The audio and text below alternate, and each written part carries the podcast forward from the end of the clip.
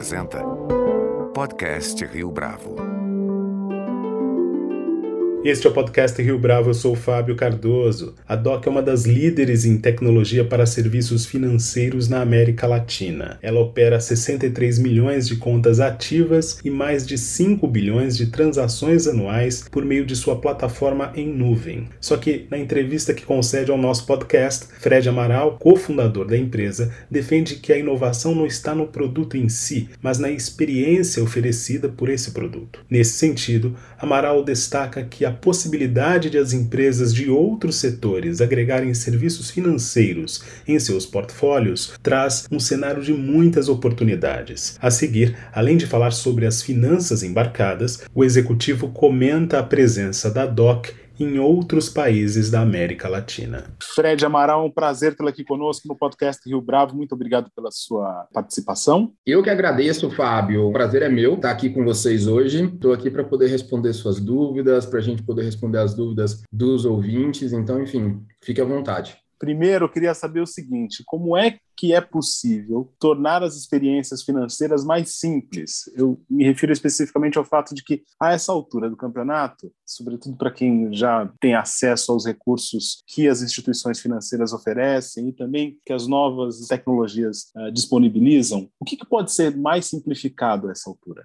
Se a gente fala é, da experiência especificamente do, do portador final, né, daquele que é detentor da conta, do ponto de vista de experiência, é muito a maneira como ele interage no dia a dia com as suas instituições financeiras, com a instituição de pagamentos que é, o atende. Então, o lado da experiência, quando a gente fala do portador em si, o lado da experiência está muito voltado para o quão fácil é manusear os serviços financeiros daquela instituição financeira que o atende. Então, eu vou te dar um exemplo como que é o processo de tomada de crédito da sua instituição financeira? Como que é o, pro, o, processo de investimento que aquela instituição financeira te proporciona? Olhando então sob essa ótica do portador, a melhoria desses processos, né, a melhoria do passo a passo desses processos de serviços financeiros é que no final do dia melhora a experiência. Mas quando a gente fala do mercado em si, B2B, né, quando a gente fala das empresas que estão entrando agora no, em serviços financeiros, quando a gente fala das empresas que muitas vezes vêm de outros setores, vêm do setor de varejo, vêm do setor de bens de consumo e começam a entender que existem oportunidades de agregar serviços financeiros nos seus portfólios, quando a gente fala dessa experiência em si,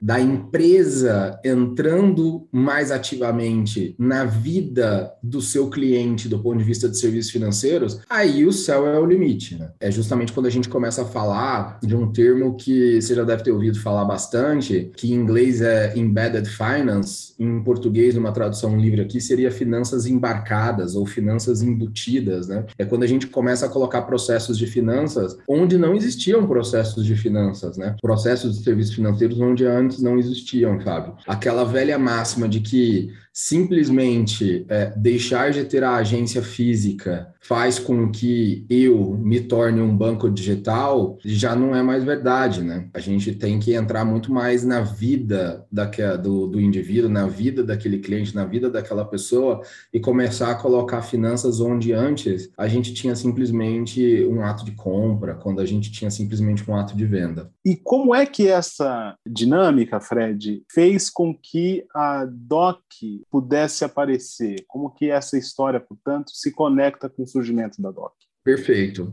Então, se a gente for colocar em termos de um timeline, assim, uma linha do tempo é, com relação ao, ao, surgimento da DOC, eu diria que tudo começa, os astros começam a se alinhar lá em 2013, com a regulação do Banco Central, com a lei, uma lei específica chamada numerada, né, 12865, em que a gente basicamente institui o que seriam os arranjos de pagamento às instituições de pagamento, que em outras palavras, Fábio, nada mais é do que a desburocratização do processo de se poder prover serviços financeiros nesse país. Então, a partir de 2013, com o advento das IPs em particular, com o advento do regramento das instituições de pagamento, para você poder prover serviços financeiros, você não precisava ser uma instituição desde já, desde o início, desde o dia 1, uma instituição super regulada. Você continuava sendo necessário ser supervisionado, mas não era necessário você ser regulado desde o momento inicial pelo Banco Central. Foi isso que possibilitou fintechs que hoje a gente vê valendo 40, 50 bilhões de dólares, como por exemplo o Nubank, possibilitou que o Nubank nascesse. O Nubank, no seu início lá 2014, 2015, ele surgiu justamente por conta do advento da, 2000, da 12865. E aí, a 12865 abriu as portas para o que viria a ser a DOC. A DOC, que só nasceu em 2018, uh, iníciozinho de 2018, nada mais é do que aquele mercado que antes foi desburocratizado em 2013 pela 12865, ele foi, de certa forma, democratizado pela DOC em 2018. O que eu quero dizer com isso, né? Eu quero dizer que ainda nesse ato de tempo entre 2013 e 2018, era necessário você construir muita tecnologia para que você conseguisse prover serviços financeiros no país. Óbvio, né? Do ponto de vista de licença, do ponto de vista de arcabouço regulatório, de peso de observância, 2013 foi um marco. O Banco Central ajudou bastante, a União ajudou bastante nesse quesito. Mas ainda era necessário você construir muita tecnologia para você poder ser um player de relevância, né? Para você poder conseguir suportar a operação operação que você colocaria no mercado. O que eu chamo de democratização, então, que, que veio a ocorrer com o surgimento da DOC, é que a DOC pegou a 12865, construiu uma tecnologia em cima, desde a primeira linha de código até a última linha de código, e proporcionou tanto a licença quanto a tecnologia, ou seja, tanto o regulatório quanto a stack tecnológica, proporcionou esses dois conjugados para qualquer um que pudesse e que quisesse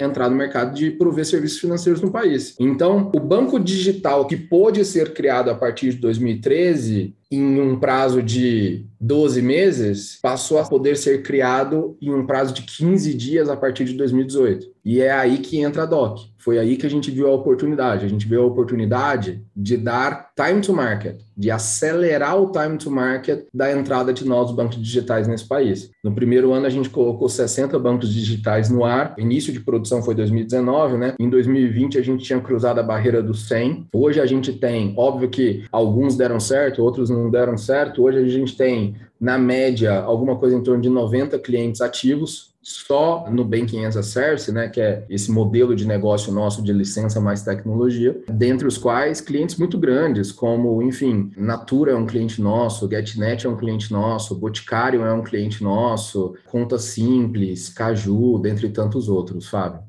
Fred, leva o nosso ouvinte para essa operação, por exemplo, no caso dessas empresas que você citou. Como é que a tecnologia de vocês se adequa às realidades tão distintas dessas empresas que você mencionou para gente? Vamos lá. Se a gente quebra uma operação bancária, uma, não, vou, não, não, vou nem chamar de banco, né? Vamos colocar uma operação de uma fintech. Se a gente pudesse quebrar em grandes blocos a operação de uma fintech, eu quebraria em três grandes blocos, tá? Existe um, um grande pilar aqui regulatório, e aí, dentro de regulatório, eu estou colocando tanto regulação de bandeiras de cartão, como também regulação de Banco Central, como também observância com relação a regramentos de compliance, de prevenção à lavagem de dinheiro, de antifraude. Então, existe um peso grande aqui nesse pilar regulatório que você precisa, afinal, você está manejando, né? Todos os dias ali, manipulando todos os dias, movimentando todos os dias dinheiro de um ponto A para um ponto B. O segundo pilar muito estratégico de uma fintech é o pilar de tecnologia, ou seja, para você poder movimentar dinheiro de um ponto A para um ponto B, você precisa estar conectado com o sistema financeiro nacional, com o sistema de pagamentos brasileiro, o famoso SPB, com o advento do Pix lá em 2020, você precisa estar conectado com o sistema de pagamentos instantâneos, ou seja, você precisa ter um certo nível de conectividade e interconectividade com o mercado que que entra nesse segundo pilar aqui, que é o pilar de tecnologia. E o terceiro pilar é, no final do dia, como que o primeiro e o segundo se traduzem em experiência. Como que esses dois primeiros pilares, o pilar regulatório e o pilar de tecnologia, se traduzem em experiência. Maneira mais simples da gente entender isso, da gente tangibilizar o que, seria experiência, é falar de aplicativo. Então, vamos lá. Como que aquele aplicativo ele é criado, como em, em que processo aquele aplicativo ele se difere do aplicativo do lado, como que o atendimento que é entregue para aquele portador final é, de uma conta de pagamento, daquela fintech específica, como que aquele atendimento se difere do atendimento do lado. Eu brinco muito, Fábio, quando a gente fala de experiência no ramo de fintech, a gente não está falando de produto financeiro. O Pix é o mesmo em qualquer fintech, transferência bancária é a mesma em qualquer fintech, o pagamento de contas é a mesma em, é o mesmo em qualquer fintech, emissão de boleto é o mesmo é, em qualquer fintech. Quando eu estou falando de experiência numa fintech, eu estou falando do serviço que é provido e não do produto, do serviço que é provido por aquela fintech. Então, se a gente quebra nesses três pilares, regulatório, tecnologia e experiência barra serviço, o que a DOC faz é eliminar os dois primeiros para você. É te dar a possibilidade de você construir a experiência que você quiser, ou seja, prover o serviço que você quiser, tendo certeza que o dever de casa, ou como eu também chamo muito, o trabalho de cozinha, né, é feito ali atrás das cortinas, atrás das portas. Ou seja, deixe que a gente lide com o regulatório, com o burocrático, com a contabilidade, com a operação financeira, desde que a gente lide com toda a parte de stack de tecnologia, a gente lide com a manutenção, a gente lide com toda a questão relacionada à infraestrutura, disaster recovery, que são coisas que são exigidas pelo Banco Central, etc, etc, etc. A parte de information security, deixa que a gente lida com isso e a gente te proporciona um conjunto de APIs para que você possa construir a experiência que você quiser. E aí é efetivamente onde você, onde você se difere. Porque se você abre o aplicativo do Itaú, o aplicativo do Bradesco, o aplicativo do Nubank, o Pix é a mesma coisa como produto. Onde os três aplicativos se diferem, como o Pix é provido para o portador final. A experiência na tela, o jeito que aparecem as coisas na tela, o quão fácil é fazer um Pix e etc, etc, etc. Então a gente te entrega essa camada de APIs, o nosso cliente vem, e aí eu mencionei alguns clientes aqui, né? Vamos pegar exemplos. Ah, tem Conta Simples, que é um cliente nosso focado no mercado de SMBs, né? Muito ali na, na parte de, de gestão de pagamentos, gestão de reembolsos, etc. É, e na, na parte de também muito focado ali na parte de pagamento de fornecedores relacionados a marketing digital. Esse cliente nosso, eu tenho bastante orgulho de dizer que hoje ele é uma empresa com mais de 100 pessoas, né? Mas ele começou conosco com três pessoas. Ele começou conosco com três pessoas focados, eram três é, amigos, né? Focados na construção de uma experiência diferente do que é ser um banco digital para um PJ SMB, um PJ pequeno e médio negócio. Eles focaram nisso, com as mesmas APIs que qualquer outro cliente nosso tem, só que com uma experiência diferente, uma entrega de serviço diferente, que é completamente diferente de um outro cliente nosso, como por exemplo a Natura, que construiu o banco digital dela, a Natura Pay, com base nas mesmas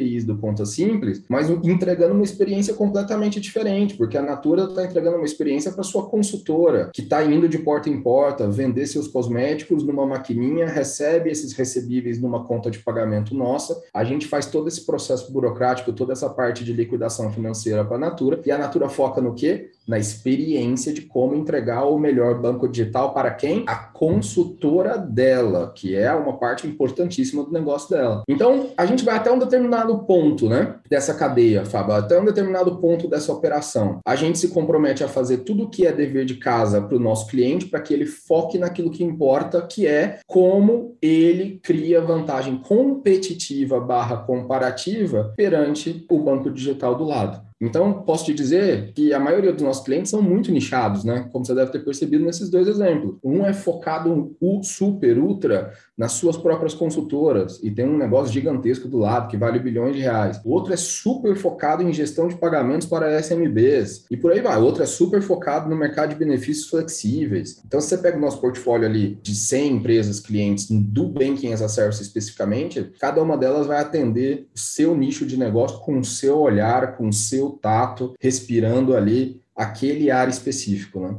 Fred, tem um detalhe importante nessas suas últimas respostas que dá conta de como a operação de vocês se beneficiou da transformação digital dos últimos anos e principalmente de 2020 para cá. Negável isso como uma das consequências uh, da pandemia. Exatamente por isso, há um, uma preocupação maior da parte de vocês por conta da questão relacionada à segurança. Como é que vocês lidam com essas turbulências que horas são noticiadas pela imprensa?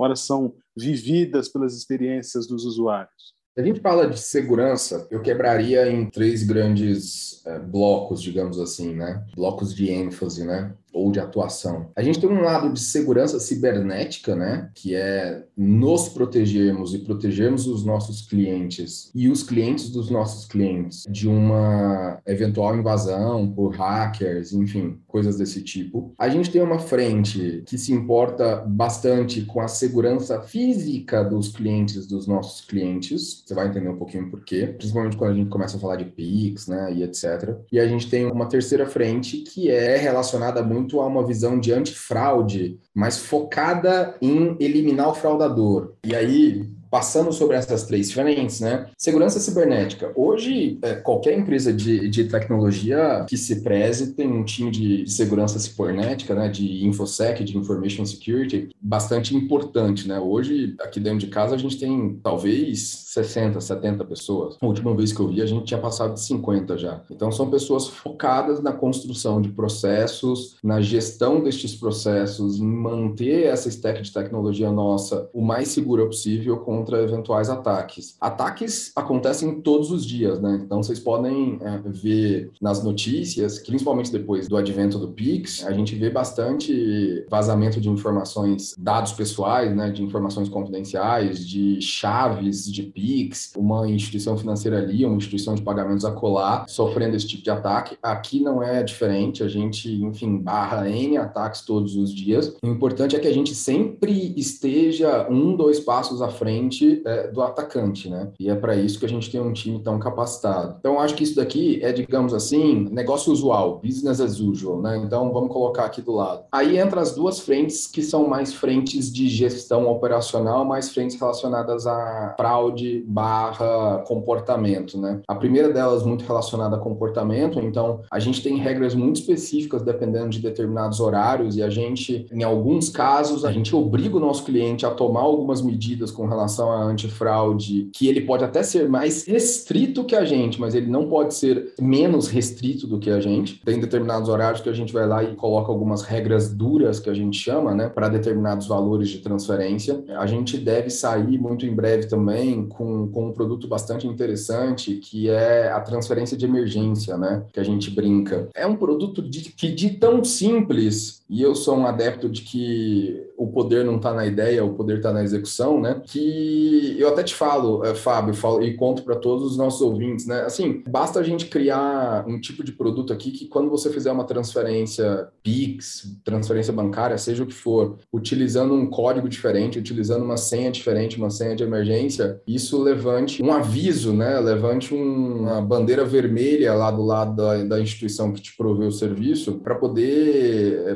bloquear transações, para poder colocar essas transações em quarentena, enfim, é algo justamente para a gente poder tentar ao máximo segurar, né? Coisas que têm acontecido que a gente vê na mídia e que, sinceramente, eu não sei se está surgindo na mídia agora porque a gente tem o nome Pix é, em voga ou se estão surgindo na mídia agora realmente porque estão acontecendo mais, mas a gente tem visto sequestros relâmpago com relação a Pix de, de noite, é, enfim, e por aí vai. Então, a gente tem criado esses mecanismos e colocado esses mecanismos à disposição dos nossos clientes para que os nossos clientes implementem esses mecanismos para os clientes finais. Do ponto de vista de antifraude, antifraude, que é uma das frentes mais importantes nossas aqui, a gente tem um time de estratégia grande de antifraude e a gente se beneficia muito que nós não temos somente os 100 clientes nossos de Banking as a Service, a gente tem outros 200 clientes de Software as a Service, que utiliza somente o nosso software, né? Eles são os detentores das licenças, eles são os detentores de todo o peso de observância regulatória. Então, quando a gente junta todos esses 300 clientes e a gente bebe dessa fonte de como que 15 milhões de transações todos os dias estão acontecendo, acontecendo, como que 60 milhões de contas estão transacionando todos os meses, a gente bebe desse comportamento para a gente poder identificar movimentos de fraude e a gente implementa esses movimentos de fraude por meio do nosso time de estratégia. Então, uma das frentes nossas mais importantes aqui dentro de casa e uma das que, inclusive, eu estava inclusive numa reunião hoje cedo conversando sobre isso, né, internamente. Quanto que a gente precisa investir mais nessa frente nossa de riscos e compliance e implementar mais e mais melhorias e colocar mais e mais produtos à disposição são os nossos clientes para a gente poder conseguir cada vez mais estar tá um a dois passos, não somente na frente desses eventuais hackers, quando a gente fala de, de cybersecurity, mas também dos fraudadores, né, que cada dia ficam mais criativos. Agora, Fred, em dezembro foi anunciado que a operação da DOC chegou no México a partir de uma aquisição. Conta para gente o quanto de experiência vocês pretendem trazer do mercado latino-americano, do mercado mexicano em especial, para o Brasil e o quanto da dinâmica que já está implementada por aqui